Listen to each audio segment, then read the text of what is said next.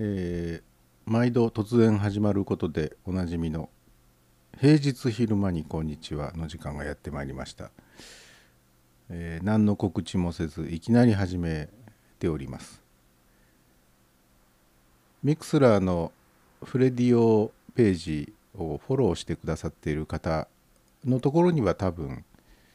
生始めましたよっていう通知が届いているかと思いますがさすがに平日のランチタイムですからね、えー聞きに来られる方は限られるんでしょうね。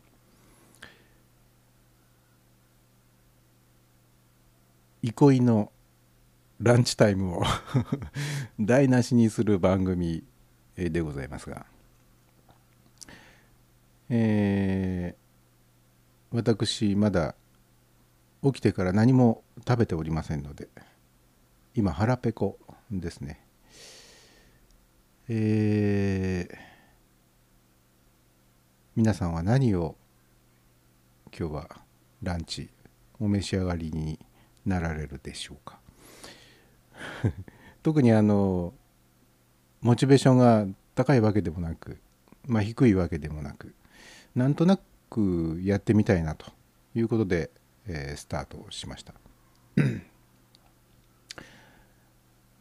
えー天気が今一つパッとしませんでね、えーなんだか知らないけどもこうジメジメっとしていますね。うんただいま気温が30度ぐらいかな、えー今部屋にある寒暖計を見ますと大体30度を若干切るくらいの気温、えー湿度が78とか79%ぐらい。まあほんと過ごしやすくはない、えーテンションが一番下がる絶妙の気温と湿度でございますね。この番組はあのアーカイブどうしようかな。あの残すほどのものでもないかな。前回確か平日昼間にこんにちはをお送りした時には、えーアーカイブは確かねミクスラーの方には残せなくて、えーミックスクラウドの方だけにアップしたんですね。前回はあのいつ頃ですか？もう1ヶ月ぐらい前ですかね。そんなにならないかな？iPhone から。ねえ。何でしたっけ？なんとかっていうアプリを使ってね。なんとかっていうアプリ。えーっと思い出せません。思い出せませんが、えー iPhone から配信したんですね。で、えーアーカイブどうやって残したらいいんだろうとかね、まあ、試行錯誤ではあったんですけどね。まあとりあえずアーカイブ残せたんですけどなんかの調子で Mixlr の方には上げられなかったたんだったかな。それそれとも意図的に Mixlr には上げずに、えーミックスクラウドの方にしようって発作的に思いついたんでしょうかね。なんかあんまり記憶が定かじゃないんですけどね、えーまあこんなもんでしょうね。まあ本日はあのネタを仕込んでいるわけでもなく、えーこれを喋りたいこれをやりたいっていうわけでもなくあの前回ね日曜の夜のサンデーナイトライブお休みしましたんでねまあなんとなく間が空いたなっていう感じはあるんですよね。なのでまあ、えーちょっと肩慣らしに生でもやってみるかという感じでございます。えーチルニーさんが聞いてくださってるみたいですね。えーっとね、こんにちは。今日は食パン、食パンとは書いてない。パンだ。今日はパン食べ、食べます。あ、まだ食べ、えーもう食べちゃってください 食べちゃってくださいっていや別にいつどんなタイミングで食べてもいいんですけどねえー、パンはあれでしょうかあのどっかで買ってきたパンですか、えー、コンビニで買ってきたアンデニッシュとかそう。僕デニッシュ系食べることが多いですね。アンデニッシュとかあとクリームデニッシュとかね。あとあのアップルパイみたいな。あのなんつうんでしょう。表面がこうなんていうんですかね。スカルプケアみたいな感じ。スカルプケアみたいにっておかしいですけど。あの頭皮のような頭皮じゃないな。あの頭髪を顕微鏡写真で撮ったみたいなね、えー、なんかこうまあ言ってみればこうパンの表面にこう無数のフケが すごい表現してまああの食欲も失せますよね。今まさにデニッシュを食べようと思っていた人にとってはもう嫌がらせ以外の何物でもないっていうね表現ですけど。そうですか。今日はパンを食べるんですね、えー、ボスジョックスタジオとオーディオバス。はいはい。そうでしたそうでした。そのアプリを使ってね前回は iPhone からお送りしました。えー、チルニーさんから。まあ、チルニーさんしか今聞いてらっしゃいませんからね、えー、チャット欄もチルニーさんしかないわけです、えー、表面がスカルプケアかっこ笑い。ね、ケアは必要ないですね。スカルプっていうのもなんだかよく分かりませんけど。スカルプって何でしょうかね。え、デニッシュっていうのはあれデンマークのデニッシュですね。デンマーク風のパンっていうことでしょうね。前に確かブログかなんかでそのお話をね書いた覚えがあります。デニッシュ、うん、デンマークではああいうパンを皆さんお食べになってらっしゃるんでしょうかね。うん。ああいうこうフケみたいな。また言う。また言うかって感じですけどね。えー、まあとにかく今日はあの不快指数がね高いですね。うんやる気もなかなか湧いてきません。モチベーション上がりません、ね、体調もそんなにねあのすっきりとしておりません。うんあチャット欄に。スカルプって頭皮のことなんだそうです。頭皮。ああなるほど。じゃあ老けって言ってもまあそんなに遠くないですよね。頭皮が剥がれ落ちたやつが老けですからね。デンマークの人に怒られちゃいそうですけれども。うーん。初めて見たものの何を 何をやればいいんでしょうかね。うん。多分皆さん今頃働いてらっしゃいますね。えー、まあランチタイムではありますけどもランチタイムではありますが皆さん汗水垂らしてね額に汗して働いてらっしゃるんでしょうね。えー、こんなゆるい放送やってる場合でもないし聞いてる場合でもないとは思いますけれども。うーん。ちょっと喋ることなくなっちゃったんでじゃあ曲いってみましょうかね。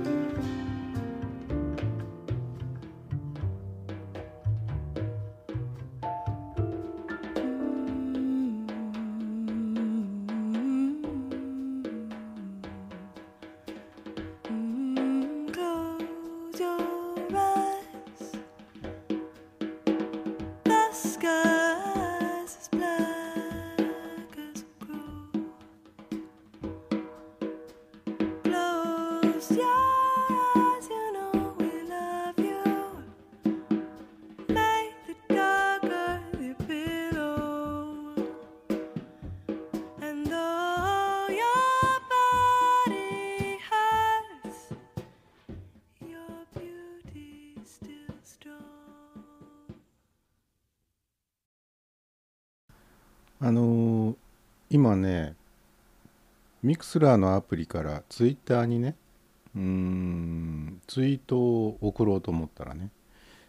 ツイッターにログインせよって言われちゃいました。えーこれちょっと使ってないかったりするとログイン外れちゃうんですかね、えーもしくは OS をこの前この前で昨日か。Mac の OS をシエラにアップデートしましたけれどもその時に何か外れちゃったのかな？あの iPhone の OS とかもアップデートこの前しましたけどこれもものによってはちょっとこう今まで普通にキャッシュでねログインできていたものが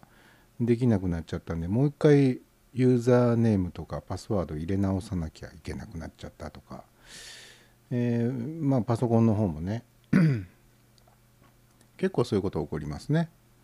うん。まああのユーザーネームとかパスワードとか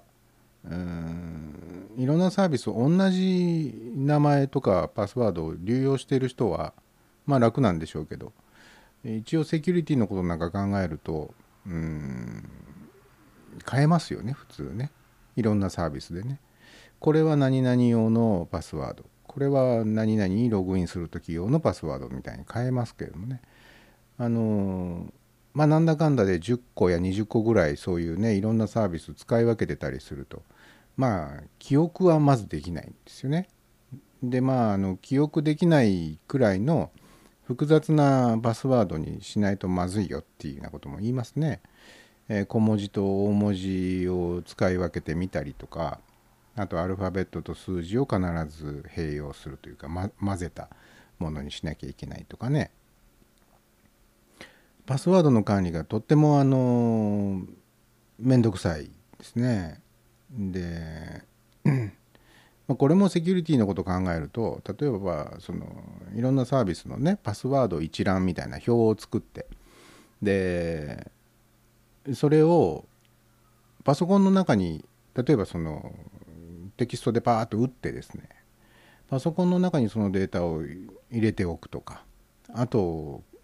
そういうデータをクラウドに上げるとかいうふうにすればまだまだあの楽というかいろんな端末からそこにねアクセスして、えーモバイル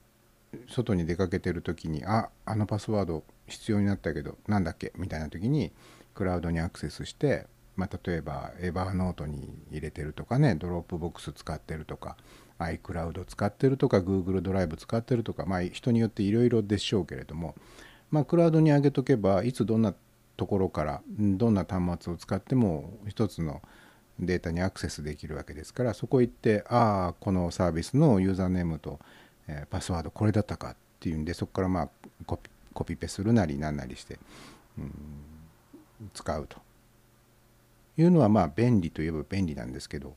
まあ、よくよく考えたらそれってとっても危ないことで すごくあの漏れては困るデータをうん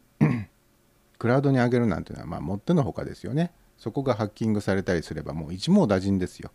いろんなサービスのユーザーネームパスワードが一発でバレちゃうという。流出してしてしまうということなんでね。でクラウドに上げないまでもパソコンの中にうんそういった一覧表を作って置いておくっていうのもね。まあいつ何時自分がそのウイルスに感染してうん情報を引き出されてしまうかわからない。これもダメかっていうんでね。で結局まあ何が一番安全かっていうとうん記憶しなさい。覚えておきなさい。つまりあのデータにするとか、えそういうことしちゃダメよと。でも覚えられない。覚えられるわけがない。あの僕なんか調子がいい時にはパッとこう思い出せるんですけどあの調子悪いと出てこないものの代表として自分が今住んでる場所の郵便番号まあたかだか7桁ですよね。7桁の数字すら思い出せないことがありますね。あと自分家の電話番号も調子がいいと出てくるんですけど調子悪い時にはあれ？何番だっけ？この前もあの iPhone を修理に、えー行った時にですね まあそこにあの名前と住所と電話番号を書いてくださいって最初にこう申し込み書みたいなところにね書かなきゃいけなかった。あれ？と思ってね自分家の電話番号家の電話番号何番だっけ？もう思い出せない。であれ？と思ってこう住所までは書いたんですよね。名前と住所までは書いたんですけど。電話番号でこうつまずく。それってとってもあの不審なことですよね。あれ？と相手の方お店の方にしてみればこの人電話番号が書けないってどういうこと？もしかしてこれ嘘嘘の内容を書こうとしてる書いてるのって思われると嫌だなと思うんでね。であすいませんちょっとあの引っ越したばっかりで 電話番号ちょっと分かんなくなっちゃいました。つって自分の名刺をですね 自分の名刺を取り出してそこにまあ印刷してある数字を確認してこう書くと。書類に記入するというようなことがね。まあまあありますね。さすがにあの2年前に引っ越しをしたので住所と郵便番号と自宅の電話番号。これはあのその2年前に変わっちゃったのでね。で2年間まだ覚えられてないんですって。まあ2年覚えられないっていうのもどうかと思いますけれどもまあまあでもああそうですかと。納得してもらえるかもしれませんけどね、えー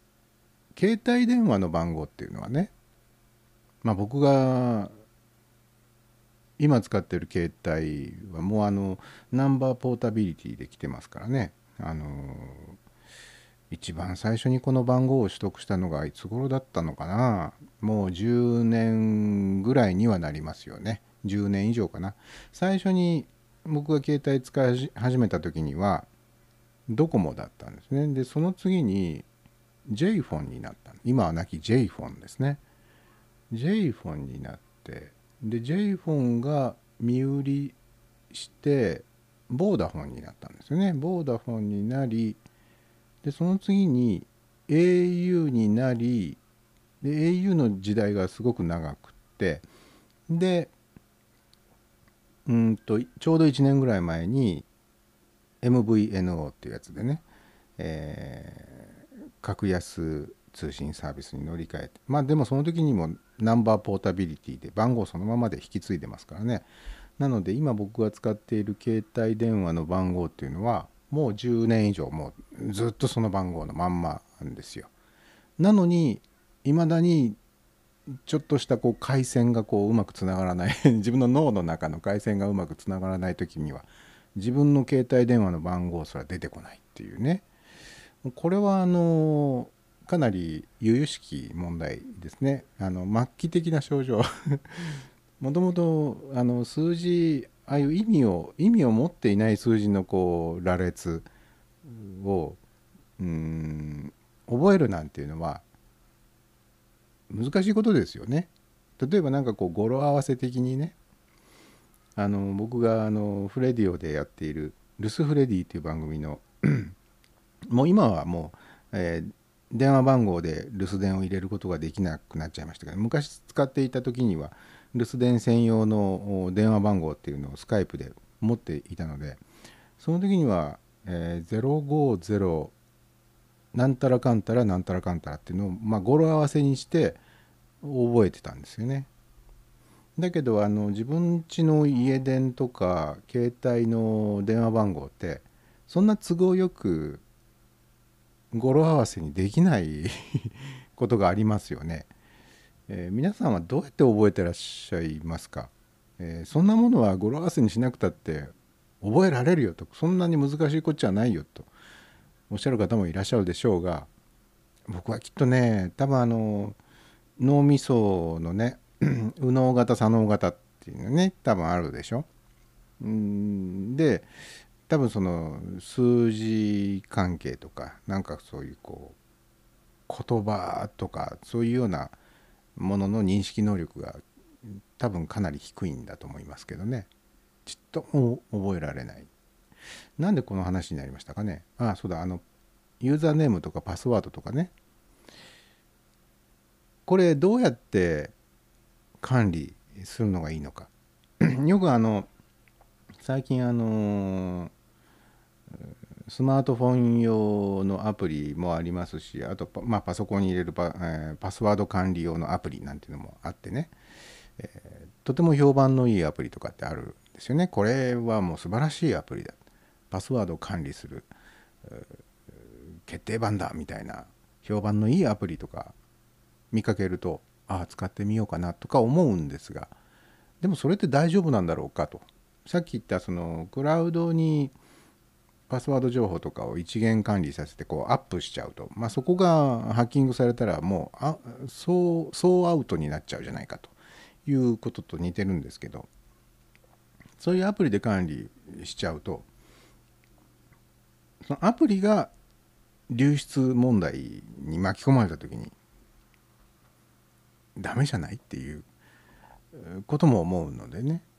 どうしたらいいんでしょうっていうね。でまたそのウェブ系のサービスなんていうのは、えー使ってみて、えーまあ、一応アカウントを作って使ってみてあやっぱり自分には合わないなっていうんでやめることもあるわけですよね。でやめる場合もちゃんとその正式な手続きを踏んで大会をする場合とあとまあアカウントをそのまんまにしてまあただただこう使わなくなっちゃったっていうようなねもうほとんどこう使われることのないユーザーネームとパスワードだけがチューブラリンな状態になっているような場合もあるのでねこれもまたどうしたらいいわざわざちゃんとこう大会すべきなのかとかねいろいろ考えちゃうんですよね。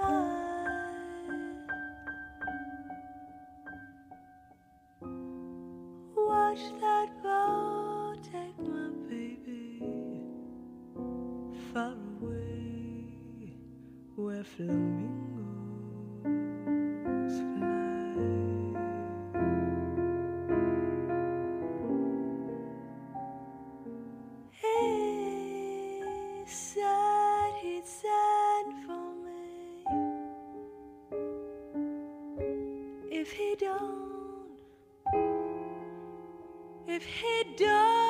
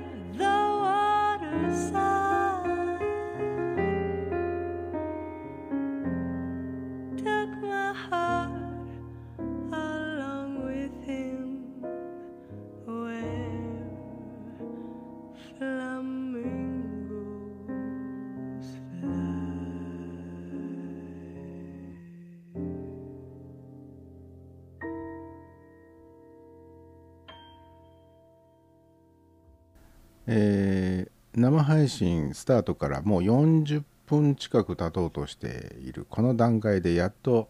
えー、ツイッターの方にね、えー、I'm Broad なんだっけ？I am broadcasting live right now っていうツイートを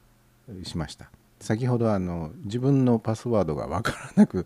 なっちゃってツイッターにログインできなかったんですけどね、えー曲をかけている間に、調べまして もうあ雷が鳴ってる。なんかゴロゴロゴロゴロって言い始めましたよ。あのー一雨来るんああもう降ってるのか。もう降ってますね。やだな ちょっと買い物に行こうかなと思ってたんですけど雨か。ちょっとやだなえーチルニーさんの方からいや語呂合わせにして覚えてますよ携帯電話番号。うん。あそうですか。語呂合わせにできるといいんですけどね僕の携帯の番号がねうまく語呂合わせにできないんですよね。なのであのなんとかこう法則を見つけてね例えば、えーまあ、僕の携帯番号の場合には、えー同じ数列が2箇所、あのーあるんですよ。69っていうね69っていうのが2箇所に入ってるんですよね。なのでそれをなんかこうビジュアル的にそれをこう糸口にしてビジュアル的に覚えるんですよね。確か69っていうのがこことここにあったと。だからその間にあと4つ数字がまああの最初の090とか080とかこれはまあ普通覚えられますよね普通まあ090か080しかないでしょ？まあそこは覚えられるんであとはその69っていうのが確かこう両脇にあったからサンサンドイッチ状態でね。その間にあと4桁なんか番号がこう挟まってたなと。いうんでビジュアル的にそうそこを糸口にして思い出そうとする、まあ、だからねその間の4桁がどうしても思い出せない時があるんでそういう時困ったもんなんですよね。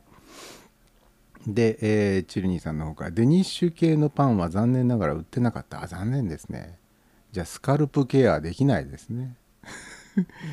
えー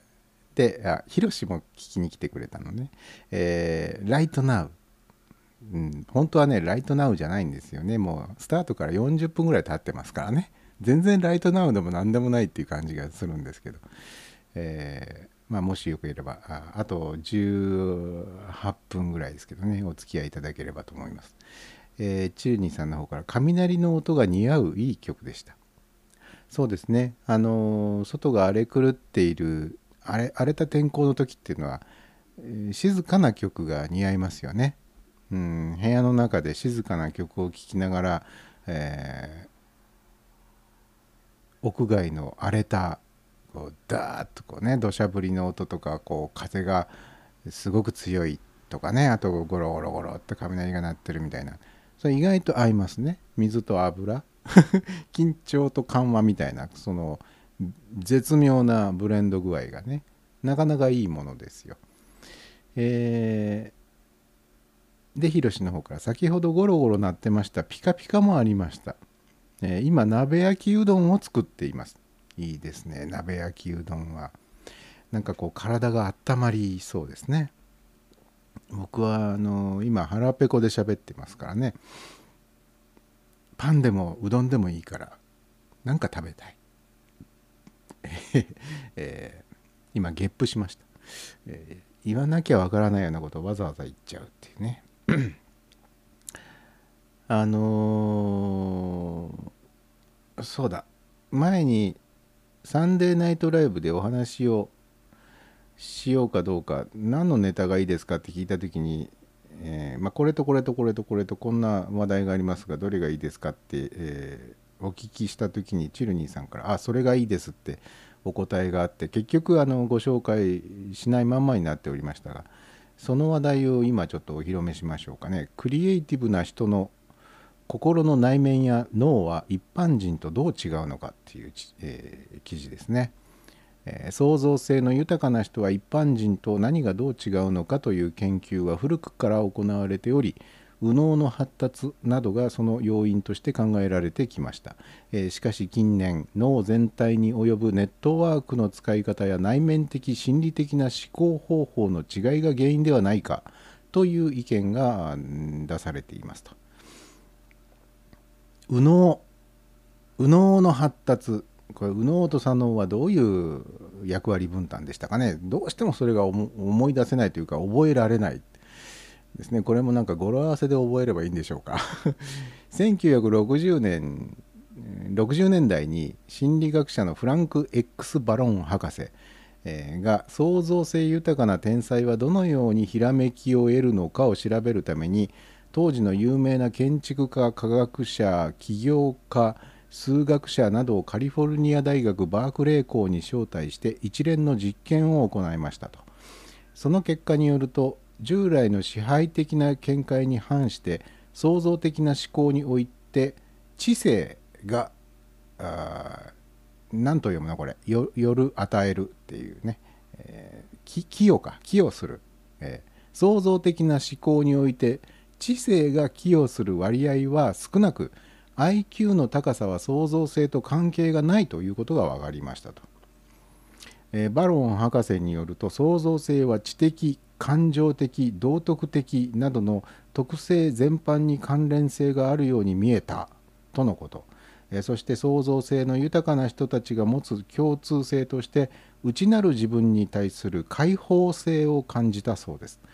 これは複雑さと曖昧さのような相反する要素を併せ持つ二面性でありバロン博士は創造的な人は平均的な人よりも原始的であり文化的破壊的であり建設的正気であり狂気でもあるというような二面性を持つと述べています。うん なるほどね。えーなんかこう一見極端な全然相反するようなものを合わせ持っている傾向が強いということだそうです。えー創造的な天才を説明する他の研究としてドナルド・マッキノン博士は創造的な作家は心理的健康度えー創造的な作家は心理的健康度に関するスコアが極めて高いということを見つけています。これはクリエイティブな人が内省的である内省的か内省的であることを意味しているとのことつまり自分自身が高、えー違う 自分自身が持つ暗く不快な性格を自ら気づき、えー負の側面すら親しみを持つ負の側面にすら親しみを持つということで心理的な健康度が高かったと考えられています。えーなるほどね、まあ、一般的に内省的とかっていうとこう内にこもるみたいなね。こう思考が内側へ内側へと向かうっていう、まあ、あまり良くないことみたいにふうに言われますけれどもその結果ですね、えー自分の中にある負の部分を認めるっていうかね負の部分にすら親しみを感じるっていうね、うん、拒絶するんじゃなくってまあそういうもんさっていうようなことでしょう。分かりませんけどね、まあ、そういうことそういう傾向があるからこう精神的に健康であると。いうことだそうですね。えー創造性に対して同同種同じような種類の印象を抱く研究者は他にもおり、えークリエイティブな人を30年以上観察研究した、え心理学者のミハイ・チクセント・ミハイ。ミハイが2箇所、えー僕の携帯の電話番号みたいですね。69がこっちとこっちにあるみたいなね、えーミハイ・チクセント・ミハイ、えー博士は創造性のある人が他の人と違う点を一言で表すならば複雑性ですと、彼らには矛盾する極端なものがはっきりと異なる形で同居しています、これに対して一般的な多数の人は協調性協調的だと言えますと。なるほど。相反するものが同時に存在する複雑性が、まあ、クリエイティブな人には多いと、まあ、一般的な人はそういう極端なものが同時に存在していないと。なだらかなんでしょうねきっとね。協調的、うん、創造性は右脳からもたらされるという古くからある右脳神話に反して創造的なプロセスは脳全体から来る研究えプロセス創造的なプロセスは脳全体から来るという研究が出されていると。マーカス・ライチェル博士によって2001年に発表された研究ではデフォルトモードネットワークと呼ばれる複数の脳領域でえ神経回路を同調させ起こりうる可能性に備えて脳を活性化する作用が発表されました。ちょっと意味が分かりませんが、えそして人間の精神活動の半分はこのネットワークを活用して行われているとのこと。このネットワークは空想や、えー半ちょっと読めないこれ字が難しい。あの馬偏に、えーなんかこうペケペケって書いてあるみたいな字です、えーこのネットワークは空想や反なんたらなど self-generated cog- cognition うん自己生成認知と呼ばれる状態で最も活性化されると考えて考えられています。また創造的な人の脳は神経ネットワークを活性化したり不活性化したり、えーすることを柔軟に行えると。えー創造性豊かな人の持つ二面性と柔軟な脳のネットワークという一般人とは異なる要素によって創造性は生み出されるようです。ということです。チルニーさんいかがでしたでしょうか、えーでえーっとねヒロシの方から。クリエイティブな鍋焼きうどん完成。ネギ多め。卵。豚肉を入れました。わゴージャス。これはデラックス鍋焼きうどんですね。いいなあ。ネギ多め。いいなあ。卵も入ってたらもう本当に、えー今日もホームランだみたいな感じですね。ねえ豚肉まで入っててね、えーいいですね、えーチルニーさんから分かったような分からないような、ねまあそういうもんですよ。そういうもんですよって片付けちゃう。このあのこの柔軟性でしょう多分ね。あのまあそういうもんですよって柔軟に受け流すことができる人の方がクリエイティブなんだと思いますよ。めちゃくちゃなくくりですけどね。あのなんだろう。こう頭でその理解すぐに理解できないようなことをあの排除しないでとりあえず頭の中にこう入れといてあのなんつうんでしょうね。あのまあそういうもんじゃないみたいな感じでこう分かることと分かんないこととかなんかこう異質なこう2つ以上のものを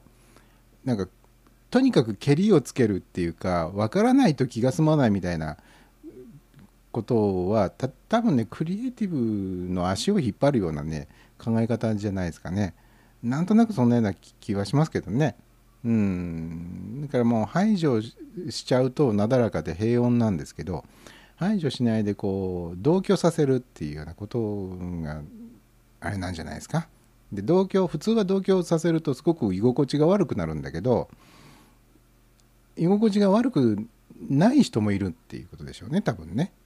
うん、相反するものがこう同時に存在しているっていうことに居心地の悪さを感じないっていうことが多分あの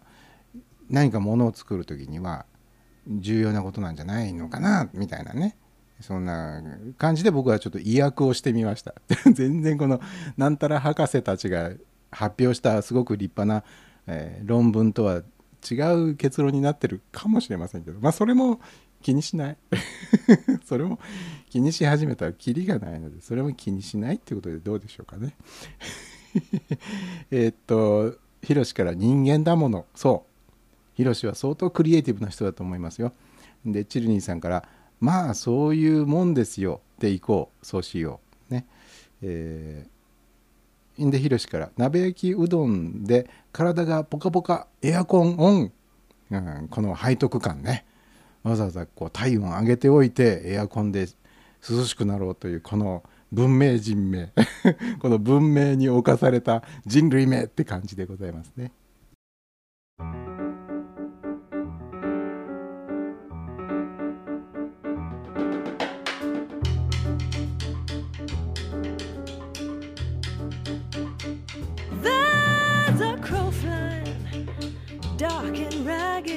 Tree. He's dark as the highway that's leading me.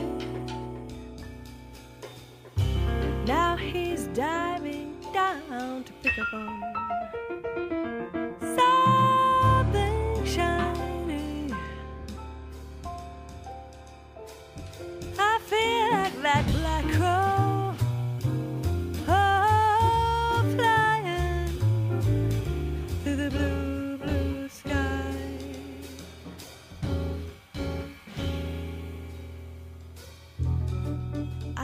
ferry to the highway, then drove to a pontoon play.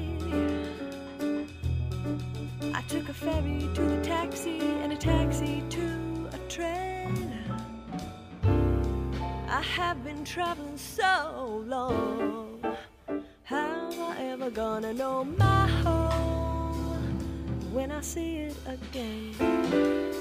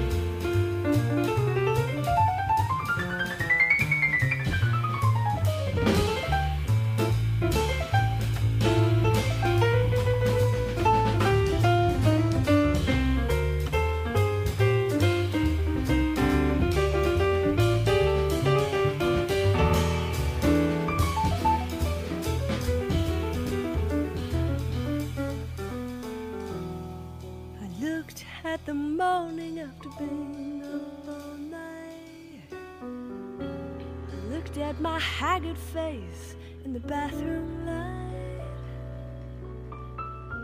I looked out the window and I saw that ragged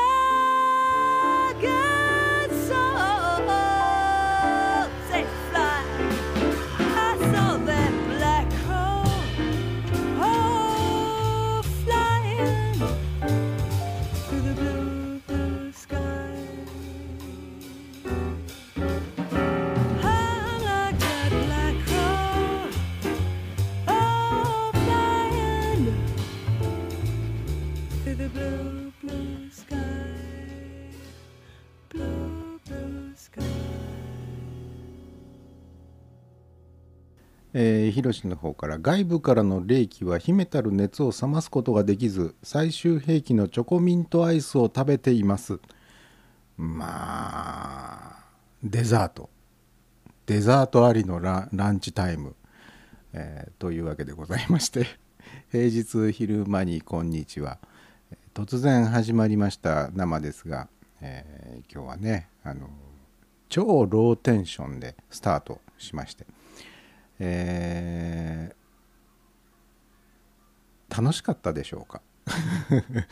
えーまあこんな風にこれからもね、えー時々気が向いた時に平日の昼間から、うん配信始めるかもしれませんので油断大敵でございますよ。えーああと1分で終わりでございます。え皆さん今日はお集まりいただき唐突に終わりますよ、えお集まりいただきましてどうもありがとうございます。あもう1時を超えてますね。もうランチタイムは2分前ぐらいにはもう終了しているわけですよ、えーです。あの良い子の皆さんは、えーちゃんと仕事に戻ってください、えそんなわけでございまして本日はどうもありがとうございました、えまたよろしくお願いいたします。ではバイチャラバイ。Thank you for listening. This is Radio Kudos. こちらはラジオクドスです。